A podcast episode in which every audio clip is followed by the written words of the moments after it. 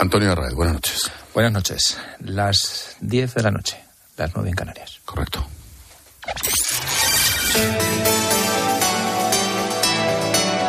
Con Expósito, la última hora en la linterna. Cope, estar informado. ¿A ti siempre que, siempre que te preguntan la hora por la calle y tal, eres así de triste, macho? Yo es que soy así de triste en la vida en Joder, general. tío, qué, qué divertido. Casarse contigo.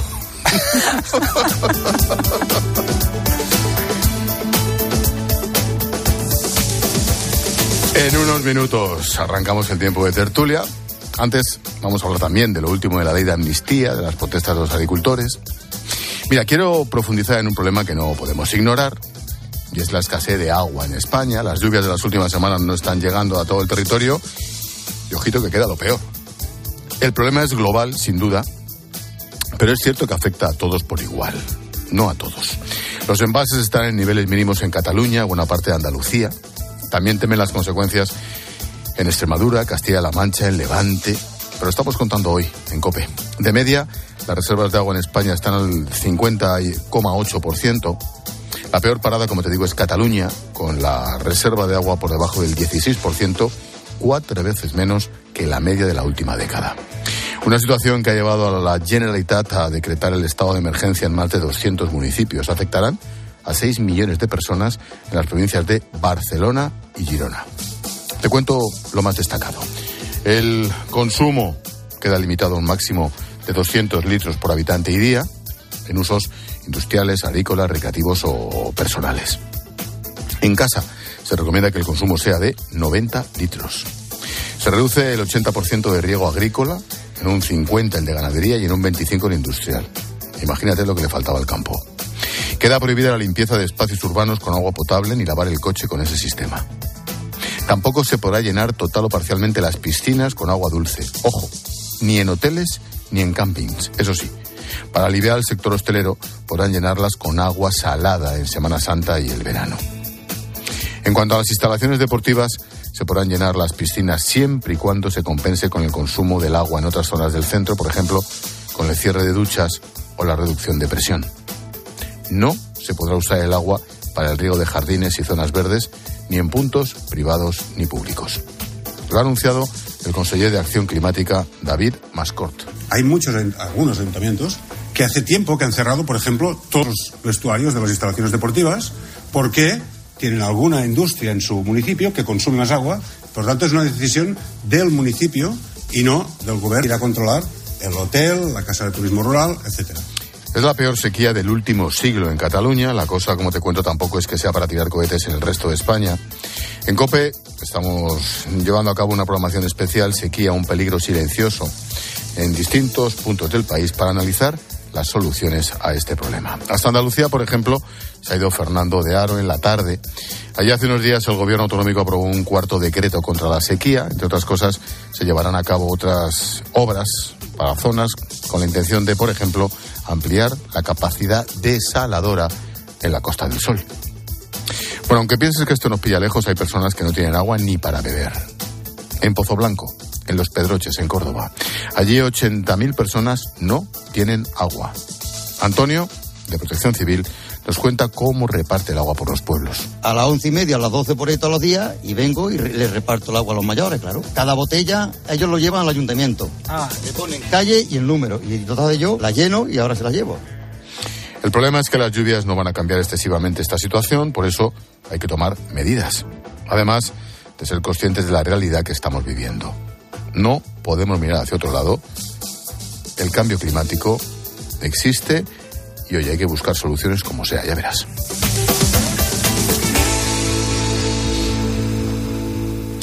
Tiempo de tertulia, hoy con Manta Alcaraz y con Antonio Arraez. Escuchas la linterna. Con Expósito.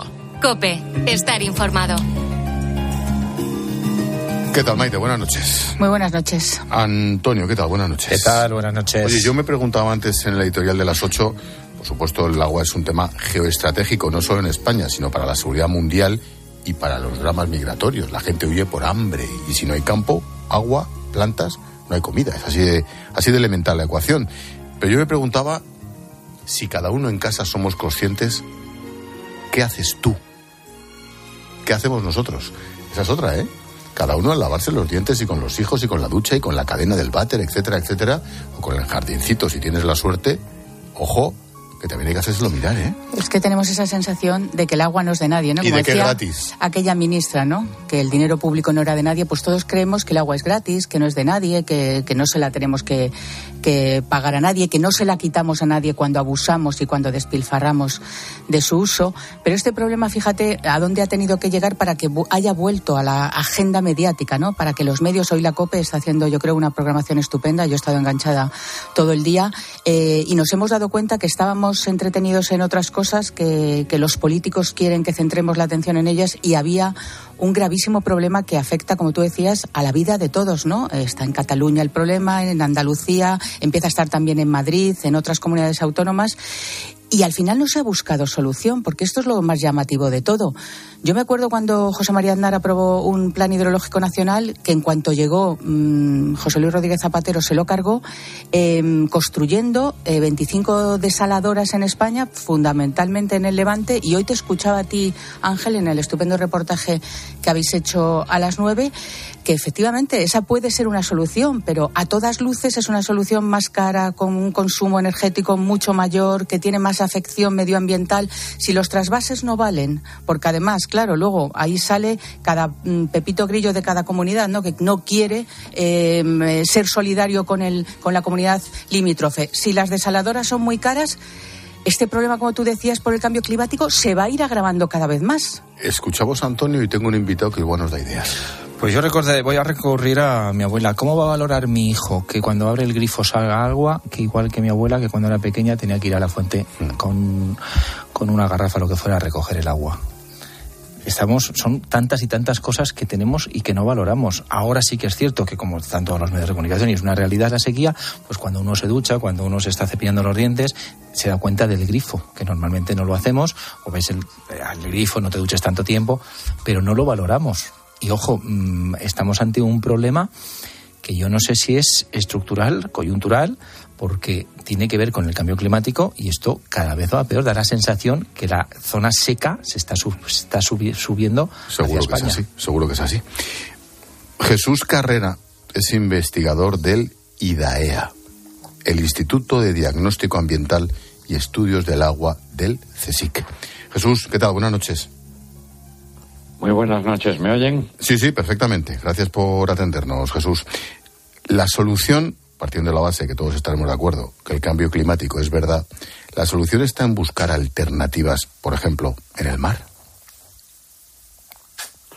Bueno, hay varias, varios conjuntos de soluciones y la desalación de agua de mar es una de ellas. No es ni mucho menos mi favorita. Eh, no es demasiado cara, se puede pagar, pero dado que estamos de acuerdo en que el problema viene del cambio climático, fíjense que la desalación consume mucha energía, Ah, con claro. lo cual al final termina también contribuyendo al cambio climático, con lo cual es hambre, es comida para hoy, hambre para mañana. Claro. O sea que no es mi solución favorita, pero, pero es una, es una de las opciones que hay y que por supuesto hay que considerar. Me la has dejado votando. ¿Cuáles son las favoritas? No, no, mi favorita, de, bueno, yo soy hidrólogo y especialista en aguas subterráneas. Eh, la favorita es recuperar los acuíferos, porque eso contribuye a recuperar todo el ciclo hidro- hidrológico. Yo, en el fondo, me alegro de esta macrosequía que hay, de lo que estamos sufriendo, porque, como ha dicho antes, no, perdón, no me he quedado con el nombre, eh, pero la señora que ha hablado Maite. antes, eh, Maite, pues como ha dicho Maite, estoy 100% de acuerdo con ella. Hacía falta una sequía para que nos lo tomáramos en serio. Y espero y les invito a ustedes a que cuando pase la sequía, que pasará, eh, sigan, siga el tema en el candelero, porque al final lo que puede hacer eh, cada persona, aparte de ahorrar un poco de agua, es muy poco. Son los responsables de las confederaciones, de los organismos en, en Cataluña, en la Agencia Catalana del Agua, los que tienen que actuar y ellos actuarán en respuesta a lo que le demanden los políticos y los políticos actuarán en respuesta a lo que digamos los votantes. Claro. Y, y la realidad es que los temas ambientales, el tema cambio climático, todas estas cosas no forman parte de la agenda política. O sea que a largo plazo la solución solo pasará cuando se lo empiecen a tomar en serio. No es difícil, ¿eh? En, en, ese sentido, en ese sentido, Jesús, ¿somos conscientes? La sociedad, seguramente los agricultores sí, pero nosotros, los trabajadores, los que vivimos sobre todo en grandes ciudades, ¿somos conscientes de la importancia geoestratégica y económica del agua? Yo, creo que, que, no, no somos conscientes, pero insisto, ¿eh? el agua es la punta del iceberg, es una de las puntas de los múltiples icebergs que hay aquí. El problema es ambiental, es global, el problema es el cambio climático, el problema es que todas las aguas del mundo empiezan a estar contaminadas y que esas y que esa contaminación nos afecta mucho. Ya nos está afectando, ¿eh? o sea, todos los problemas que tenemos ahora de, de falta de fertilidad de los humanos y de casi toda la vida sobre el planeta, todo eso está relacionado con, con el abuso que hacemos del medio ambiente. Insisto, eso no forma parte de la agenda política. En el caso concreto del agua, la cosa es muy fácil. Es muy fácil. Basta que se pongan en serio a recargar los acuíferos. Interesante. Eh, bueno, como hemos oído, me acompañan Antonio Raez y Maite Alcaraz. Maite.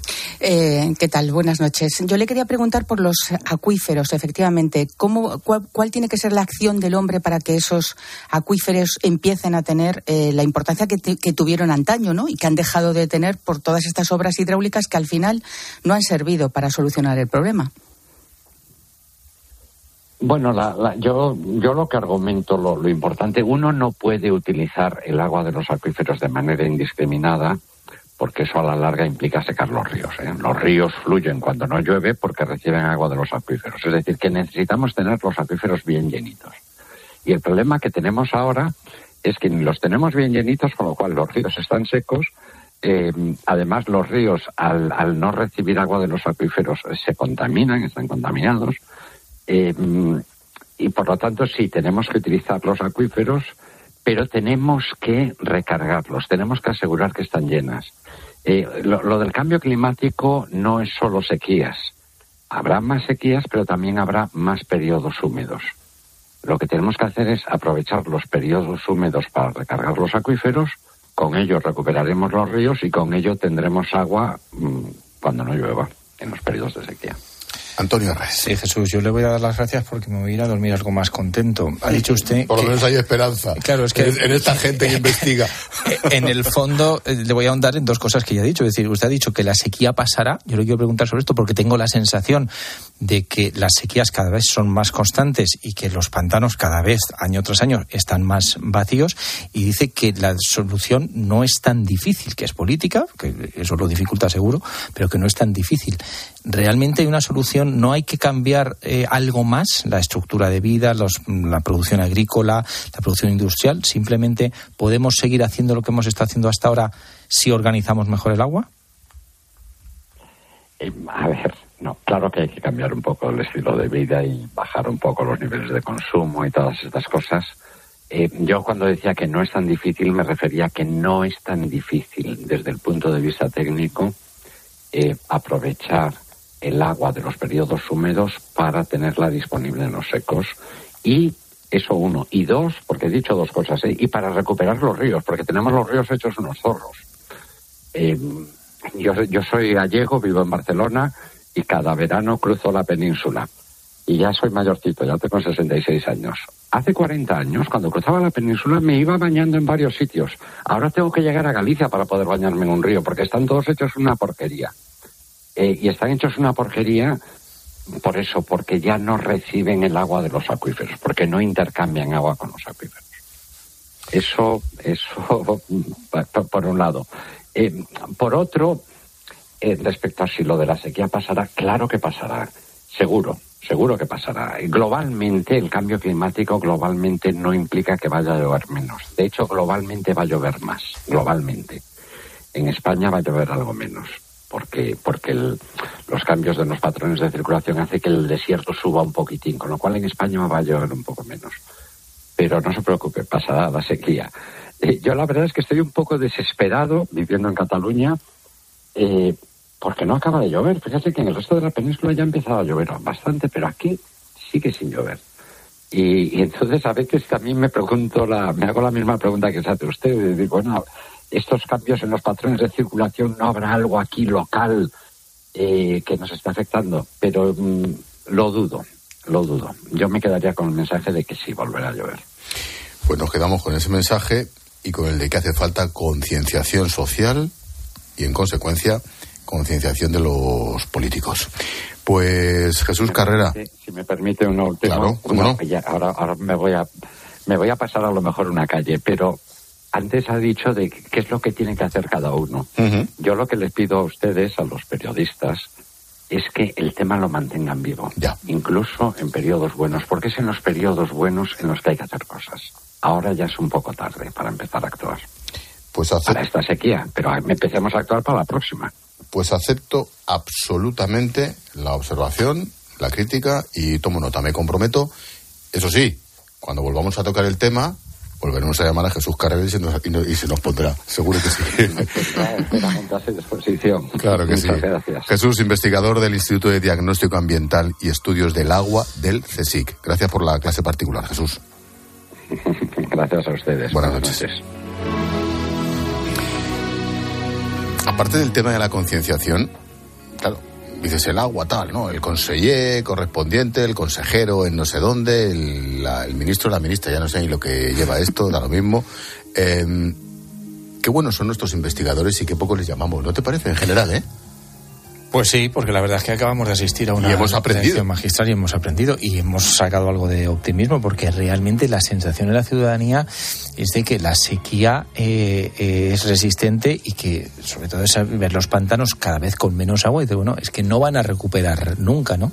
Con lo cual, bueno, si te dice que va a haber periodos húmedos, el problema es cuando pasas a la parte política, ¿no? Yo recuerdo que, por ejemplo, cuando estaba Aznar, aquel plan hidrológico que Zapatero hizo campaña y de alguna manera, bueno, pues sus votos obtuvo para ganar las elecciones, eso quedaba, quedó ahí, se habló de las desalinizadoras, algunas se hicieron, pero ahora ves en la realidad que en Tarragona están eh, abriendo presas, del agua que más arriba hace falta en Barcelona y que no hay un conducto y que además dicen, no, lo han dicho, pero es que no llegamos hasta el 2025. Bueno, pues tiempo hemos tenido, ¿no? A lo mejor la política debería servir para estas cosas y para prever que se pueden hacer ciertas obras para evitar que ahora en Barcelona pues estén con restricciones. Es que sí, esto sonará al lugar común, pero si hay también una materia en la que deberían ponerse de acuerdo los dos grandes partidos, siempre decimos en educación, bueno, y en el agua, ¿no? Que es, que es un problema de todos y que, Ya. a pesar de que Jesús nos contaba efectivamente que, que no es tan dramática la situación y que en, en términos generales tampoco es que vaya a llover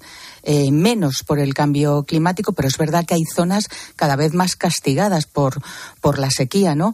Y yo no veo ahí que se haya impuesto en la agenda política en absoluto este, este tema. Yo insisto, ha saltado a los medios de comunicación porque, hombre, estamos hablando de que eh, seis millones de compatriotas eh, catalanes van a, van a tener restricciones de agua. En Andalucía ya están teniéndolas y esto irá de comunidad en comunidad. Y por eso lo estamos tratando los medios de comunicación, pero en absoluto, ¿habéis visto?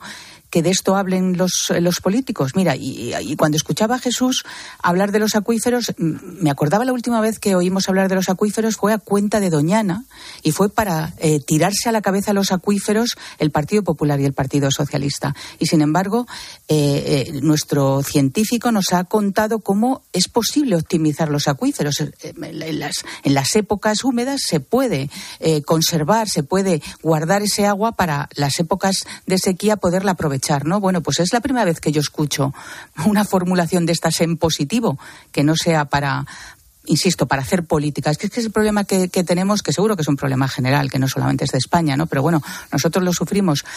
Es que los grandes problemas de fondo, como es este, como es el de la demografía, como es el de la educación, como es eh, pues, pues, pues los, las redes sociales y tantas cosas que tenemos sobre la mesa y que, oye, que en la agenda política no existen, no existen. Pues tal cual. Hablamos precisamente, tiene que ver con el agua, de los agricultores. Mecane. Es que la sequía al final solo es uno de los retos que afrontan los agricultores que movilizan por toda Europa. Hoy han llegado a Bruselas, al barrio europeo donde se reunían los líderes de los 27 y las protestas más importantes son las de Francia, aunque los sindicatos mayoritarios han pedido levantar los cortes de carretera tras esas últimas promesas del gobierno de Macron. Aquí en España también han comenzado las primeras movilizaciones a la espera de esa reunión convocada mañana por el ministro Planas con las asociaciones agrarias. Era tu propuesta, Antoine. Sí, porque porque yo creo que hay que escuchar a lo que están diciendo los agricultores. Es un sector eh, que en los últimos tiempos ha sufrido mucho. La PAC es la política agraria de la Unión Europea que eh, dedica muchísimo dinero, es el, mayor presupuesto de la Unión Europea y aún así no están contentos. Ya no es que estén contentos los españoles, que no están contentos los franceses, ni los italianos, ni los polacos, ni los húngaros, ni nadie. Entonces hay que escucharles porque es una política muy importante y porque se están eh, produciendo una serie de factores que van desde la propia sequía, desde eh, los acuerdos, como por ejemplo se está negociando con Mercosur, que hace que entren productos que hacen poco competitivos los europeos. Eh, el tema del medio ambiente, que se le está exigiendo eh, medidas que pueden ser, pueden ser razonables, pero siempre y cuando se, se proteja el producto europeo. Con lo cual, a veces tienen razón, Habrá algunos puntos en los que no, pero yo creo que este, igual que hablábamos antes de la sequía, creo que es el gran o uno de los grandes problemas que tiene sobre la mesa la Unión Europea y que debe de encontrar eh, soluciones, porque por simplificarlo mucho, a mí hace muchos, muchos años, eh, estos días me acordaba un diputado de Cuenca me decía es que lo que no puede ser es que a nuestros manzanos se les exijan unas medidas y unas condiciones de cultivo eh, y luego se importe de otros países, da igual del, del que sea, y se diga, no, tienen que cumplir esas condiciones, pero ¿cómo compruebas que cumples esas condiciones? Te dicen que las cumples y ya está. Se quejaba hace mucho, hablo de, de, igual hace 20 años en el Congreso de los Diputados y seguimos con el mismo problema, ahora agravado por la situación. Y yo creo que hay que atender las peticiones de los, de los agricultores. Luego, surge el tema de que los franceses no tiran los camiones, a los españoles nos molestan, como es, como es lógico. La, la, que fue ministra eh, eh, dice que si las que si las mandarinas son malas, que si los tomates, bueno, esto yo creo que, son estupideces. Aquí, por supuesto, defendemos los tomates, las mandarinas y lo que haga falta de España, pero sí que es cierto que hay un malestar, que eso que tienen los camiones son gestos de protesta y hay que atender a los agricultores, sobre todo porque, pero por, por, por pura estrategia. Es que no podemos dejar de ser capaces de darnos de comer a nosotros mismos. Sería un gravísimo error este, estratégico. Claro, es que el sector primario es fundamental, como decía Antonio, ¿no? Porque es nuestra supervivencia. Pero es verdad que Europa tiene un problema porque lo que tú has descrito, Antonio, y es los agravios comparativos que existen entre eh, los productos agrícolas europeos respecto a los de otros países, fundamentalmente de Marruecos, eso no ha motivado las, las protestas en Francia. Las protestas en Francia van contra los que ellos consideran competidores desleales de la propia Europa, es decir, los agricultores españoles, e italianos, fundamentalmente españoles. Y en todo eso, efectivamente, quien tiene que poner eh, un pie en pared y, coordinarlo y, que no, las políticas agrícolas europeas no tengan que ser solamente las ayudas de la PAC, sino que tiene que haber una especie de coordinación entre todos los países, ¿no? Y que no se echen los trastos a la cabeza, porque al final ha quedado como que España, como decía Segolén Royal, pues eh, un poco menos que no tenemos las mismas exigencias medioambientales. Pues no, pues no. Hay que hablar efectivamente con los agricultores españoles para saber que eso es absolutamente falso, que esa competencia desleal es con otros países de los que Francia no habla, como por ejemplo Marruecos y otros países de, del Magreb, ¿no? Por lo tanto, yo ahí sí miraría a Europa, efectivamente, para que de verdad empecemos los, los agricultores europeos a, a, tener unas políticas em, coordinadas entre todos, porque también te digo una cosa, es que el problema que tiene Francia es que antes era el segundo país en Europa con una agricultura eh, más importante y ha terminado siendo ya el cuarto y el quinto. Ha perdido fuelle y echa, y echa la culpa a los países eh, que deberían ser sus compañeros de viaje en todo esto. Esta mañana, hablando del asunto y tal, Herrera ha dicho, esta mañana o ayer, no me acuerdo, Herrera ha dicho, bueno, el ministro de Agricultura se va a despertar de la siesta y se va a reunir con las asociaciones agrarias. no, está mal, no está mal tirado. En el fondo de la cuestión, no está mal tirado. En fin, nos metemos en el politiqueo patrio. Fíjate, 24 minutos Y no hemos hablado de política y de amnistía y de tal, ¿eh? Para que luego... Hay que tomarse la que fiebre, digan, algo nos pasa, para, ¿eh? Para que luego digan. Pero ahora hay plancha, ¿eh? tenemos que escuchar a muchísima gente. Dale, Mecane. Vamos a empezar por un sonido que no es de hoy, pero a ver, hay que recuperarlo, hay que reflexionar sobre Todo- Hay que ello. ¿eh? ponerlo todos los días. María Jesús Montero, cuando le preguntan en RACU por el diputado de Esquerra que se ha ido a Suiza. Entiendo perfectamente, claro que sí. Yo creo que cualquiera de nosotros en, en cualquier situación de este tipo se puede imaginar la angustia, la incertidumbre, el miedo que una persona puede tener y por tanto eh, somos perfectamente conscientes ¿no? de, de las vivencias personales que tienen eh, cada uno de los que se ven incursos en un proceso judicial. ¿Se puede decir una tontería, iba a decir otra cosa, más gorda? O sea, somos conscientes, o sea, cuando, cuando te llegue la carta de Hacienda, Dios, la cojones, me voy a, si puedes, a Suiza con la pasta, si la tienes. Exacto. O sea, cuando te pague la Guardia Civil en un control, eh, control de alcoholemia, y digo, Dios mío, qué miedo, me metí un cubata antes. Te da la vuelta por la rotonda y, ¿no? Cuando, cuando te cite el juzgado por un trámite eh, del administrativo y digas, joder, qué nervio, macho, no voy, no, no, no, no voy. ¿Y lo entiende el gobierno? ¿Estamos locos? Sí, sí, tenemos. Yo, yo es que creo, cuando te preguntan cuál es la decadencia de un país, pues que tener una vicepresidenta primera del gobierno de un Estado de Derecho que diga que comprende a una persona que está siendo investigada que huye de su país para no eh, afrontar las consecuencias de lo que ha hecho. Eso yo creo que es la decadencia de un país. Lo que ayer eh, representó en una metáfora esas declaraciones de María Jesús Montero. A mí me parece absolutamente gravísimo. Luego supongo que hablaremos de lo que ha dicho el jefe de María Jesús Montero, el presidente de todos. Me parece gravísimo porque mm, solo hubiera faltado ya que la señora Montero, si le hubieran preguntado el compañero por Puigdemont, también hubiera entendido que, que, que- huyó de es allí. que es lo que había detrás de la respuesta. Exacto. Ella, ella, que como todos sus compañeros, eh, empezando por el presidente del gobierno, dijeron que iban a traer a Puigdemont casi casi de las orejas y que además le iban a intentar imputar eh, un delito no de sedición, sino de rebeldía. Estos, estos mismos ministros, este mismo partido, eh, que es un partido de gobierno en España, cuesta decirlo, pero así es, Está diciendo se muestra que comprensiva con que una persona no cumpla con sus deberes, eh, cometa a criterio de un, de un juez, no es el mío, a criterio de un juez, un delito, nada menos que de terrorismo, que por eso se le va a investigar a este sujeto, y tú comprendas que se marche. Por cierto,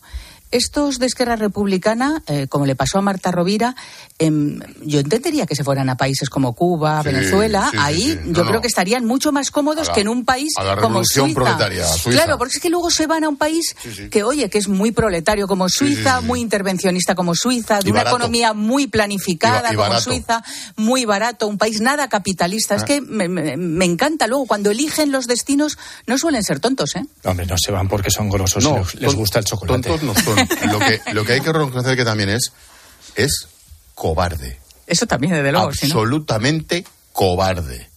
Luego menos lobos. Antoine. A ver, yo creo que María Jesús Montero no sabía lo que estaba diciendo. No lo pensó. O, o sí, igual es peor. No, yo estoy convencido. Qué bueno eres, Antonio. Ah, qué a ver. comprensivo. Tú también eres comprensivo. ¿Cómo te va a decir? Pero ¿Cómo te con va a ella. decir? No Con ella, con ella. ¿Cómo te va a decir la ministra de un gobierno eh, que, por ejemplo, manda sobre la policía a la que debería de ordenar que no haya fugitivos, es decir, que no Perdona, se, que no perdóname, de justicia, que comprende que alguien se está vaya. sentada ante un juez y a Puigdemont se le va a amnistiar es la jefa del Centro Nacional de Inteligencia, Sí. que es muy parecido a lo de un policía, ¿eh? Sí, sí, sí, sí. sí, Amigo, pues entonces no te, Sí, extrañe que, no te extrañe que esté de acuerdo con este.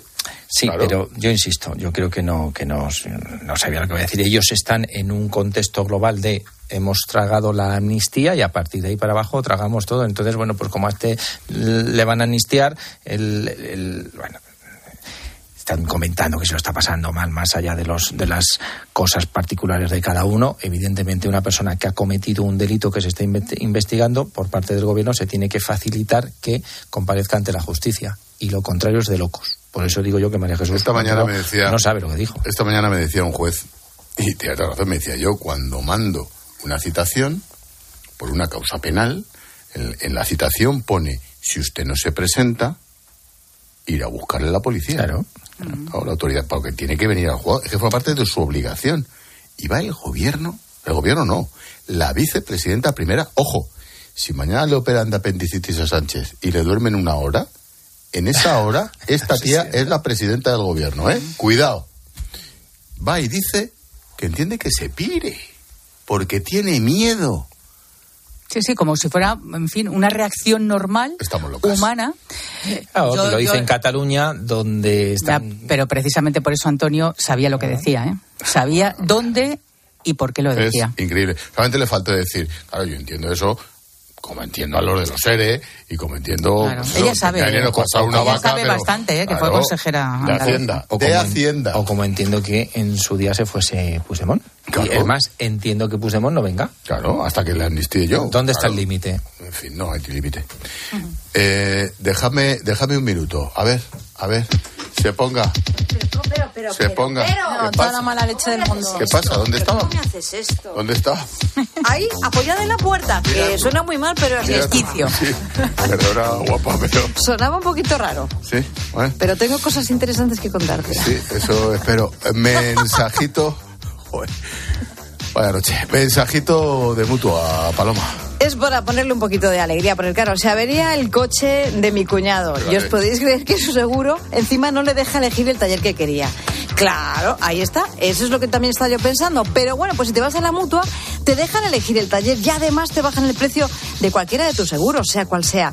Es fácil, llama al 91 555 5555. Te lo digo, te lo cuento. Vete a la mutua, condiciones en mutua.es. Nombre, nombre, Dime, perdón. el nombre de tu cuñado, muchas gracias. Ah, te lo agradece también. Muchas gracias. Chao. Escribe a Ángel Expósito en Twitter en arroba expósito cope y en arroba linterna cope, en facebook.com barra la linterna o mándanos un mensaje de voz al 654 45 55. Te quiero, mi amor, mi pastelito, mi bombón, mi galletita, mi bollito, mi bizcochito. Uy, pero qué hambre más tonta me ha entrado así de repente. Hay mucho amor dentro de ti, como en el cupón diario de San Valentín de la 11, porque podrás ganar 500.000 euros y además si entras en cuponespecial.es podrás conseguir experiencias únicas que te enamorarán. Cupón diario de San Valentín de la 11. Bases depositadas ante notario. A todos los que jugáis a la 11, bien jugado. Juega responsablemente y solo si eres mayor de edad. Escuchas Cope. Y recuerda, la mejor experiencia y el mejor sonido solo los encuentras en cope.es y en la aplicación móvil. Descárgatela. Si una parte de ti quiere estrenar casa ya, pero la otra necesita entender bien la hipoteca, Con la que está cayendo, ¿qué hago? ¿Fija, variable o mixta? Hipoteca con todo Banco Sabadell, con la agilidad de un banco online y los especialistas de un banco experto. Calcula tu cuota en bancosabadell.com barra hipotecas. ¿Sabes qué es el branded content? ¿O cómo será el mundo cookieless? Si tienes preguntas sobre comunicación publicitaria, visita comunicatalks.com, un espacio de la Asociación de Agencias de Medios creado para resolverlas. Porque saber comunicar es una parte muy importante de tu empresa y también de la nuestra. Agencias de Medios, para que la comunicación funcione. En CEPSA te damos cinco motivos para venir a nuestras estaciones de servicio. Ahorrar, ahorrar, ahorrar, ahorrar y sí, ahorrar. Seas cliente particular o profesional, te regalamos 5 euros si te unes a CEPSA Go o a esta Direct. Y además ahorra 5 céntimos por litro en tus repostajes. Ven a CEPSA y llévate ya tus 5 euros. Consulta condiciones en cepsa.es. Hay dos tipos de motoristas, los moteros que se saludan por la carretera y los mutueros que hacen lo mismo pero por menos dinero. Vente a la mutua con tu seguro de moto y te bajamos su precio sea cual sea. Llama al 91 555 5555. Hay dos tipos de motoristas, los que son mutueros y los que lo van a ser. Condiciones en mutua.es. Quiero un auto que me mole. Nuestra oferta es enorme. Yo mi coche quiero tasar. Nadie le va a pagar más. Si en la quieres buscar. El de Sevilla de Perlas me va. Te lo traemos de saldo está. 15 días para probar, mil kilómetros para rodar.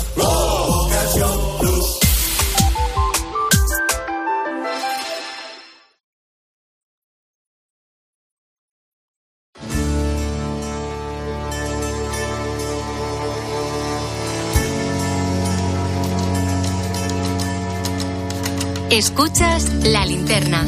Con Expósito. Cope, estar informado.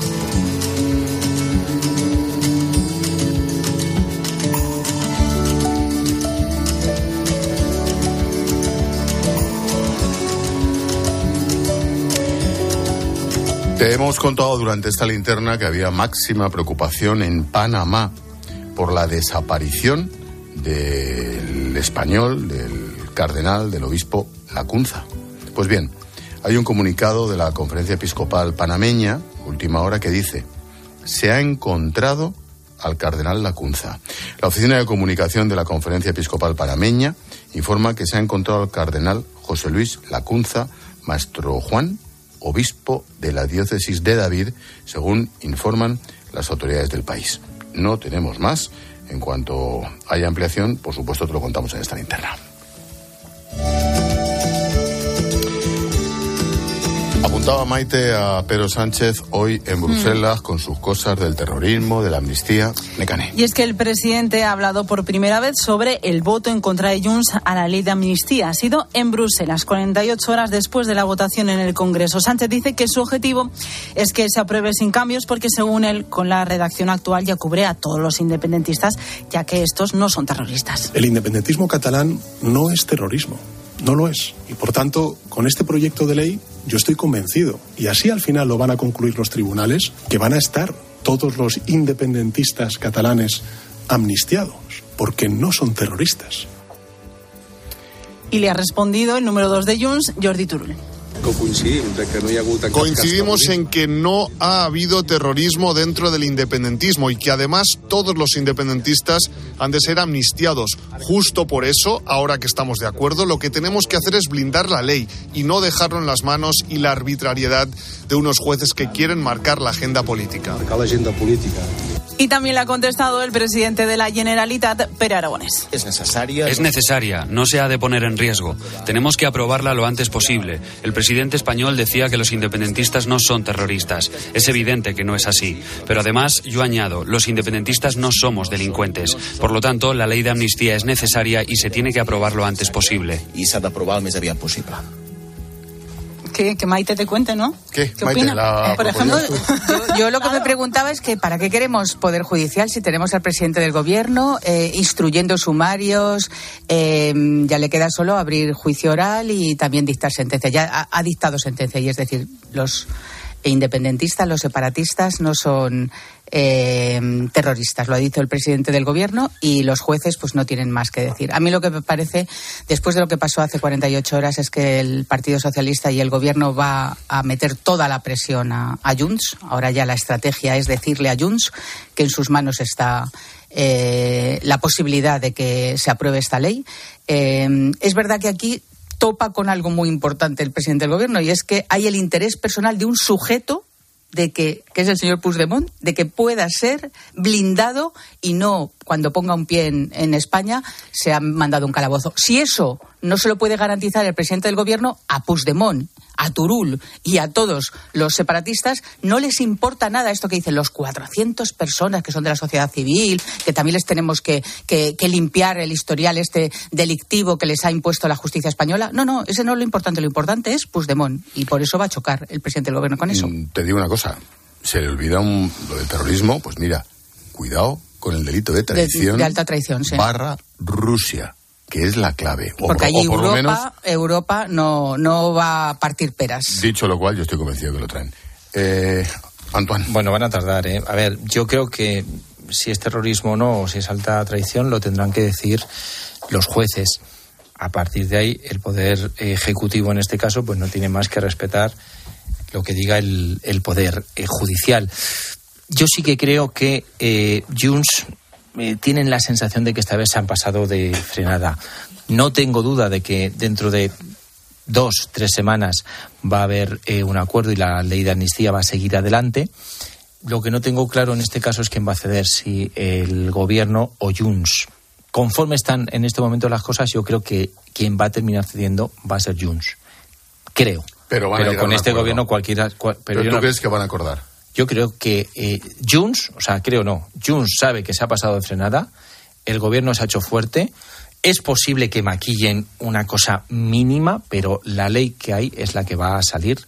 Pero va a salir. Va a salir. Yo estoy Sí, convencido Jaume de Asens, que va a salir. Jaume Asens dijo el otro día que lo que había que hacer era aprobar esta ley tal y como estaba, esta proposición de ley y luego, y esto yo creo que es otro melón que se puede abrir, cambiar el Código Penal, y ahí el presidente del Gobierno es un especialista, vamos, el Código Penal lo ha malbaratado desde la malversación, la sedición, lo, cambiarlo para cambiar el delito de terrorismo. Pero la ley y esto lo dice una persona de la confianza de Yolanda Díaz, y Yolanda Díaz es, vamos, la abogada defensora de Puigdemont ahora mismo en el gobierno de España, que se apruebe la ley como está y luego, efectivamente, cambiar el Código Penal, lo cual sería, yo creo, un nuevo escándalo. Eh, pero eso no resuelve el, problema, porque uno de los problemas que tienen es eh, la, definición eh, de terrorismo y la no posibilidad de amnistía del delito de terrorismo en la Unión Europea, que es lo que ellos temen. El problema del gobierno es que no tiene tiempo. El problema es que llegaron a un acuerdo y le dijeron a Puigdemont, para abril, mayo estás aquí sin problema.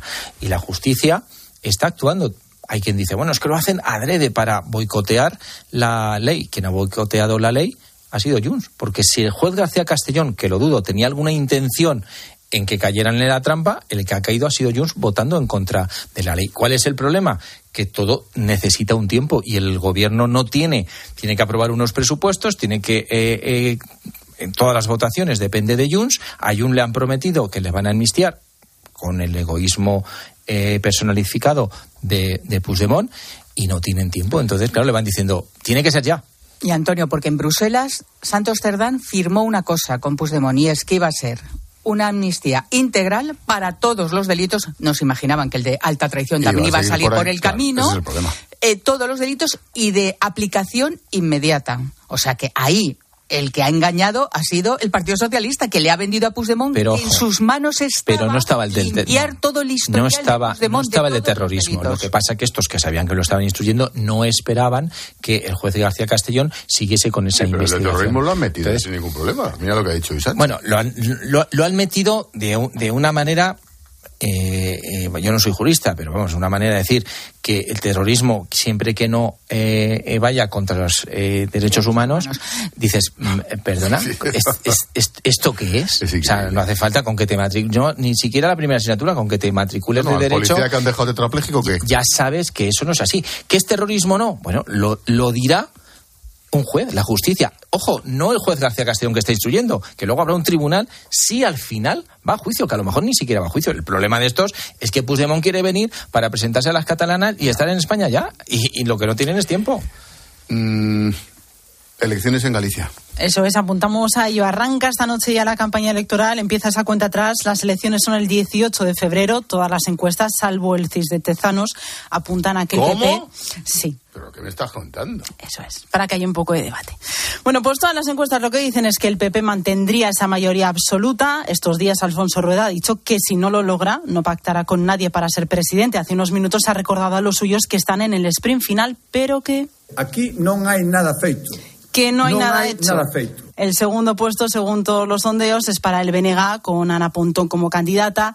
El tercer lugar quedaría el socialista José Ramón Gómez Besteiro. Sumar tiene complicado entrar en un parlamento en el que tampoco estarían ni Podemos ni Vox. Campaña electoral que empieza esta noche, Antonio. ¿Cómo haces quinielas? ¿Te apuestas algo? Sí, venga, venga. Mira, yo digo a mi quiniela y luego tú pones la apuesta que quieras. Yo creo que se va a quedar la cosa como está. Se va a mantener una mayoría mm, absoluta del Partido Popular. Yo creo que es difícil que la, que la pierda. A lo mejor pierde algún diputado, pero sí, aún así la mantendrá. Y luego, bueno, pues el BNG saldrá reforzado, porque es, digamos, el que más fuerte está como novedad. Y, el partido, y el, la duda es el PSOE si va a perder o va a perder eh, con un mensaje contundente que se puede interpretar que también no solamente es para el candidato gallego, sino también para el presidente del gobierno. A partir de ahí, si el resultado es el que es, eh, no se podrá hacer mucha lectura política de cara a nivel nacional. Si no fuese este, si el Partido Popular no consiguiese la mayoría absoluta, entonces sí que se puede hacer una lectura de que es un mensaje o una mala estrategia de Fijo.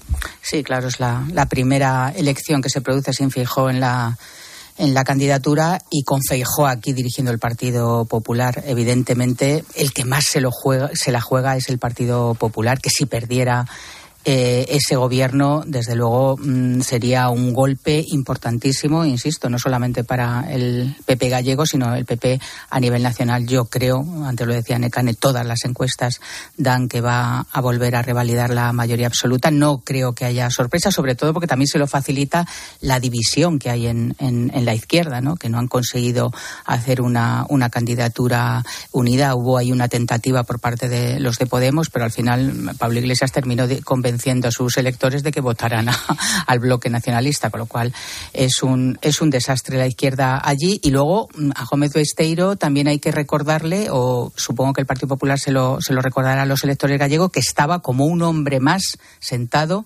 hace 48 horas en el Congreso de los Diputados votando a favor de la ley de amnistía, porque el candidato socialista a la Junta de Galicia es diputado nacional y votó a favor de la amnistía, con lo cual eso es bastante subrayable y entiendo que a un electorado moderado del Partido Socialista en Galicia no le gusta, no le debió de gustar mucho ver esa escena, ¿no?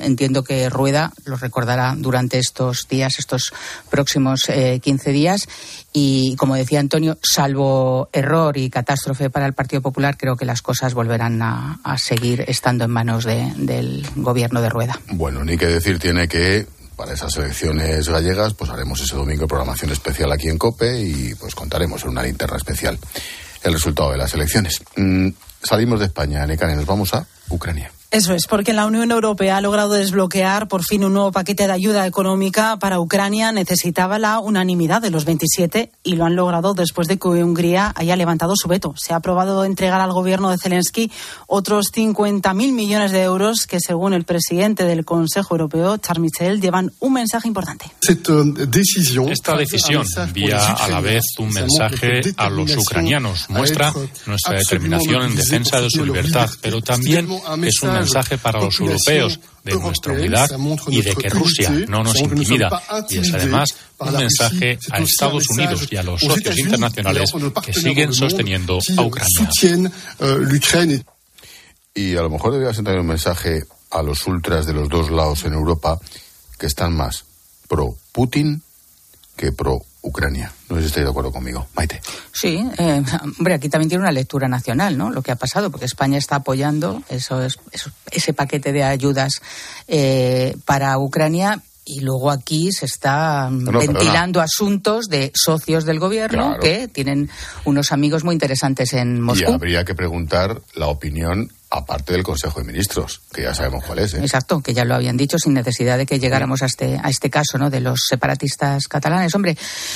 Yo creo que es importante que Europa siga ahí eh, intentando incluso romper esa oposición que hay por distintos países, como ha pasado con, Hungría, pero yo me temo y me malicio que esto tiene también una fecha de caducidad, que, que esta guerra inacabada e inacabable terminará también eh, golpeando las opiniones públicas europeas. Ya, pasa en Alemania. Y, vamos a ver Estados Unidos y finalmente gana Trump, que ha dejado bastante claro que él en ese asunto no quiere inmiscuirse demasiado. Por lo tanto, eh, en fin, yo creo que todo este tiempo no ha servido para que allí se aclare nada y igual que decía el otro día Borrell, que hay que arreglar el asunto de, Palestina e Israel con un acuerdo externo a los palestinos y a los israelíes, aquí alguien tendrá que sentarse a negociar para que no sé si Europa tendrá que ceder, Ucrania tendrá que ceder o algo habrá que hacer. Porque, insisto, los países europeos les va a costar mucho mantener ante, sus opiniones públicas, que son exigentes, este dinero que sigue llegando a, Ucrania y que yo creo que tiene que seguir llegando porque entiendo que es un, lo que estamos defendiendo es nuestra civilización y nuestros valores democráticos allí. El problema es hasta cuándo. Para aprobar esta ayuda ya había sus más y sus menos dentro de la Unión Europea y es una ayuda imprescindible. Si ahora mismo nos preguntamos quién está ganando la guerra en Ucrania, Ucrania o Rusia, pues aunque sea por los puntos, me temo que la está ganando Rusia.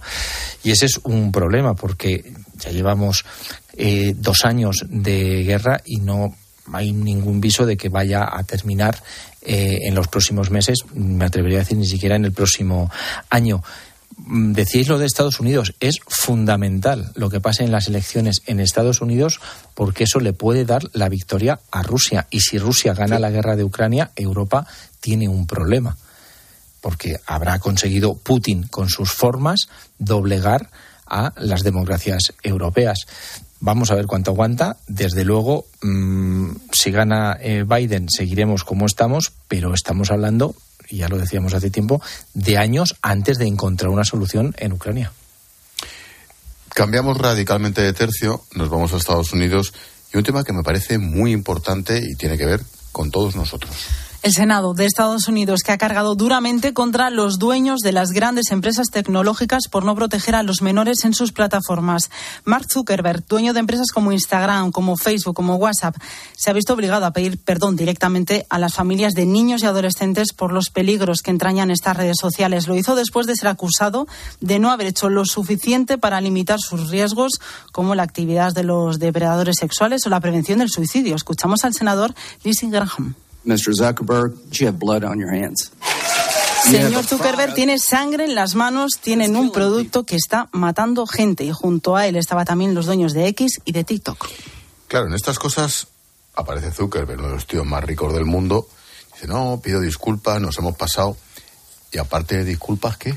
Claro, estamos hablando de... Este señor tiene una fortuna de 133 mil millones de euros. Que si de pronto hace poco veía una información que se ha comprado una finca en una isla en Hawái, creo que era, y eh, como en principio los lugareños no, no estaban muy contentos, pues les ha comprado un ha comprado, les ha, comprado, los lugareños. Ha comprado a los lugareños, les está haciendo de todo para, para contentarlos, ¿no? El problema es que no hay regulación. El problema es que los medios de comunicación, las televisiones, todo está eh, eh, regulado. Las redes sociales han llegado, Mm, utilizan la tecnología para no implantarse en un país, sino implantarse en el mundo entero y no hay ningún tipo de regulación. Hace poco también conocíamos eh, un, un, caso de un trabajador, creo que recordar que era de Facebook, que eh, se le reconoció la baja laboral porque estaba controlando contenidos y veía tal agresividad que no, que no lo pudo soportar y, la reconoció que es una baja laboral ante lo que veía y un montón de horas allí. Entonces, es un problema serio que no está regulado porque dices, oiga, le han dicho que tiene las manos llenas de sangre y qué medida han tomado para que a partir de mañana esto cambie. Sí, no, se tienen que cumplir con unas edades, pero si nadie, nadie lo cumple, no hay ningún tipo de control. Ahora. Claro, es, es, que los gigantes tecnológicos yo creo que mm, se mueven como en una selva, ¿no? Donde, como decía Antonio, no hay ningún tipo de regulación ni control. Cualquier actividad económica está controlada, tiene unos códigos. Aquí mm, ahora se llevan las manos a la cabeza. Eh, hoy Zuckerberg reconocía, sí, que, que, que, a lo mejor no han hecho todo lo que podían, pero ya, mm, ¿quién pone puertas a este campo, ¿no? Que se ha convertido en un auténtico estercolero. Yo creo que las redes sociales tienen una parte muy buena, todos la, aprovechamos desde el punto de vista profesional, pero al final se ha convertido también en, un repositorio de todo lo peor de la sociedad. Y hoy decía ese, ese senador eh, eh, republicano, me parece que era, le decía a Zuckerberg que es que además se están destrozando las democracias también, porque desde las redes sociales, desde Internet también se está haciendo una labor de zapa contra los gobiernos. Es que tienen algo. Es peligrosísimo y ahora nos hemos dado cuenta ya muy tarde. Tienen algo, que voy a hacer un comentario algo infantil, pero tiene algo del malvado de los cómics de los superhéroes. O sea, ya no Zuckerberg, por ejemplo, Elon Musk. Es un señor que está eh, eh, eh operando fuera de la Tierra, e intentando llegar a la Luna, eh, interviniendo en, en empresas como quiere. Es decir, tienen un perfil de soy tan rico que estoy por. Claro, es que la fortuna de algunos de estos eh, personajes es mayor al PIB de algunos países. Entonces, es que se pueden comprar un país. Es que, es, que es como suena. Claro, entonces es una, en todos sentidos un descontrol de lo que los ricos están haciendo que da pavor. Bueno, pareja que habéis visto el vídeo que os he enseñado del Ay, Ángel, yo no me he recuperado, ¿eh? Tengo que contárselo algún día a tus oyentes, ahí ¿eh? Ahí lo dejo cuestión de... ¿Me puedo quedar un rato y luego cuento luego ahora? No, ya, ya estás lucido con las horarias. Gracias, Antoine, cuídate. Un placer, buenas noches. Gracias, Maite. Un beso, adiós. Chao. A esta hora, Jorge Bustos nos trae su personaje del día. ¿Qué tal, George? Buenas noches. Buenas noches, Ángel. El personaje del día es Francina Armengol, quien como presidenta del Congreso de los Diputados tiene la obligación de velar por el decoro parlamentario. El pasado martes, en la sesión, en la famosa sesión que acabó con Junts tumbando la ley de amnistía, yo estaba allí en la tribuna de prensa y escuché eh, no menos de una docena de ataques eh, feroces con nombre y apellidos contra los jueces a los que Junts, y no solo Junts, todos los socios de la mayoría de gobierno acusan de ser franquistas, corruptos, prevaricadores. Eh, yo he estado, llevo unos años yendo al Congreso de los Diputados y nunca había o escuchado este tipo de comportamientos sin que el presidente del Congreso de turno fuera del PP o fuera del PSOE llamara al orden al diputado en cuestión o incluso llegara a expulsarlo y en cualquier caso retirando estos ataques eh, intolerables en una democracia del, del, diario de sesiones. Si Francina Armengol no sabe imponer su autoridad, el deterioro de la Cámara Parlamentaria será cada vez mayor. Cada vez se atreverán a hacer más cosas. Si ven que no les pasa nada, si ven que, eh, amparados en su inmunidad parlamentaria, pueden eh, vejar eh, cada vez a más personas, eh, incluso representantes tan importantes del Estado como los jueces y magistrados, entonces no habrá límite y las sesiones se le irán de las manos. Ojalá que Armengol recapacite y aprenda de una vez a llenar el cargo que ocupa y a ejercer en él la autoridad que debe a todos los representados que somos los españoles.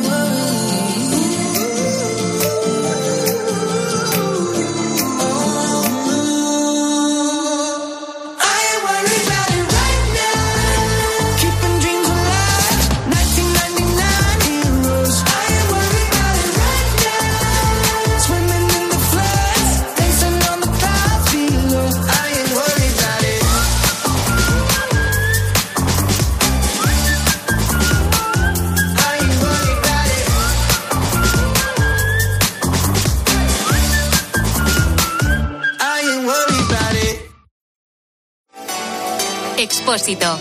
La linterna. Cope. Estar informado. Antoine Grisman. Hola Antoine, ¿qué tal? Buenas noches. Buenas. Pues mira, ya te escucha Juanma Castaño y nada, Juanma, lo que quieras tienes aquí a la estrella del Atlético. Hola Antoine, ¿qué tal? Muy bien. Muy de bien. lunes a viernes, desde las once y media de la noche, los protagonistas de la actualidad juegan el partidazo de Cope. ¿Cómo te imaginas el derby del domingo? Oh, yo creo que cualquier partido es diferente eh, y me espera un gran ambiente. ¿Tenéis opciones de ganar la liga todavía? Bueno, eso veremos, ¿no? Con Juanma Castaño. El número uno del deporte. Buenas noches. En el sorteo de mi día de la 11 de hoy, la fecha ganadora ha sido 2 de diciembre de 1958. Número de la suerte, el 3. Recuerda que mañana, como cada viernes, tienes un bote millonario en el sorteo del Eurojackpot de la 11. Y ya sabes, a todos los que jugáis a la 11, bien jugado. Vamos, un poco más. Ya casi estamos conseguido. Tras la cuesta de enero, llega un febrero de oportunidades con los 10 días Nissan. Ven a tu concesionario Nissan del 2 al 13 de febrero y aprovecha las mejores ofertas para estrenar un Nissan con entrega inmediata. ¡Corre que se acaban! La avería del coche, la universidad de Ana. No sé cómo voy a llegar a fin de mes. Tranquilo. Si alquilas tu piso con alquiler seguro, puedes solicitar el adelanto de hasta tres años de renta para hacer frente a imprevistos económicos o nuevos proyectos. Infórmate en alquilerseguro.es o en el 910 775 775. Alquiler Seguro, la revolución del alquiler.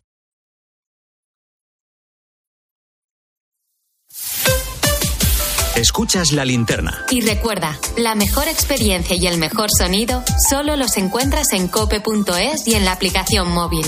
Descárgatela. Los copos de avena integral gran día con un 21% de descuento. Por solo 0,79. En tiendasyendia.es.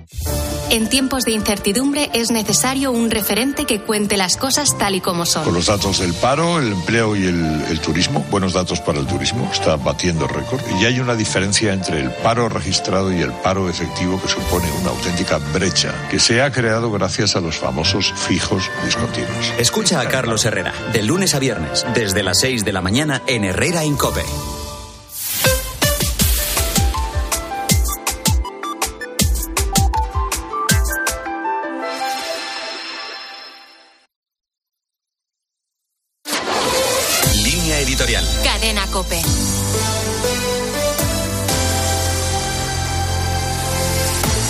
La Unión Europea ha conseguido levantar el veto de Hungría para aprobar un nuevo tramo de ayudas a Ucrania.